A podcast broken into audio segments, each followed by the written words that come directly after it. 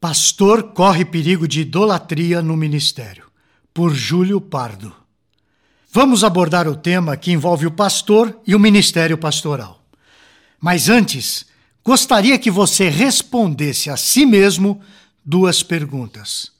Primeira, o que me tira o sono? Segunda pergunta, no que estou pensando em boa parte do meu dia? A resposta a essas duas perguntas certamente irá revelar o meu ídolo. Ser dominado por algo além do meu controle, além de estupidez, é pecado. E se eu estou considerando a possibilidade de tornar-me um pastor, sou encaminhado para uma outra pergunta. Como auxiliar pessoas com seus ídolos enquanto eu tenho os meus próprios?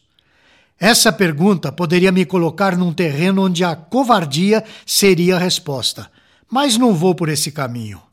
A consciência da graça de Deus, mesmo em luta constante com meus ídolos, faz com que pessoas como eu, que por tantas vezes se encontram em meio a preocupações relativas ao comer, ao vestir, possam também auxiliar no cuidado do rebanho do Senhor, como pastor. Num primeiro momento, eu vi uma grande tensão entre dar a vida pelo rebanho e tornar o próprio rebanho um tipo de ídolo.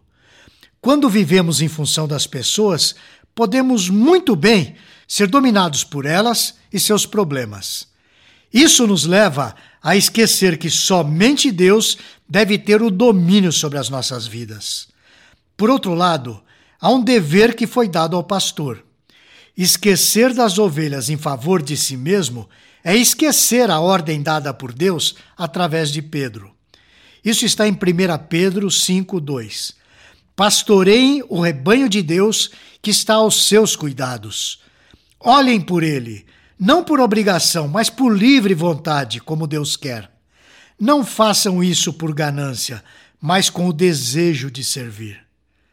O pastor precisa cuidar de si mesmo, não só para que não desanime, mas também porque o pecado do ministro da palavra traz consequências das mais graves para a comunidade da fé. Como saber quando o pastor está faltando com o cuidado para com o rebanho? Como saber quando está vivendo em função de suas ovelhas mais do que em favor de suas famílias ou de Deus? Richard Baxter, em sua obra O Pastor Aprovado, pontua: Deus não coloca sobre nós o peso de impossibilidades naturais. Não ordena aos homens saltar até a lua, tocar as estrelas ou contar os grãos da areia do mal. O ofício pastoral consiste no cuidado de todo o rebanho.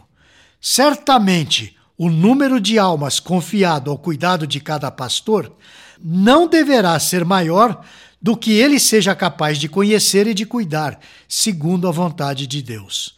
Isso está em Um Pastor Aprovado, na página 71. Que Deus nos dê a graça de superar o orgulho que faz com que queiramos uma tarefa maior do que as nossas possibilidades. Por fim, gostaria de falar sobre a alegria em meio ao ministério pastoral. Se falei apenas das dificuldades, deixe-me falar um pouco da satisfação. Ter em mente que Deus me capacita e me usa para cuidar de seus próprios filhos é motivo de muita alegria. Isso porque sei que Ele, que sabe de todos os meus defeitos, fará o melhor uso de minha vida. Se ovelhas podem ser cuidadas através de um pastor pecador como eu, quanto mais eu posso ser cuidado pelo Supremo Pastor, que tudo pode com soprar da sua boca. Entre desafios e bênçãos, entre o serviço e o cuidado próprio, onde está o equilíbrio? Como encontrar, através das Escrituras, um caminho saudável? Como encontrar um caminho saudável não só para mim, pastor, ou para mim que almejo o ministério, mas também para as pessoas que estão ou estarão debaixo do meu cuidado? Preciso refletir seriamente sobre essas perguntas. Se almejo assumir o ofício de pastor, essas são questões que não podem, de forma alguma, deixar de serem consideradas. Você gostou deste post? Então compartilhe essa mensagem com seus amigos, sua igreja e familiares. Coloque o seu e-mail no nosso blog para não perder nenhum post. Siga-nos no Facebook, Instagram e Twitter. Conheça a Telmídia, vídeos cristãos para você e sua família. 15 dias grátis. Assista quando quiser, onde quiser.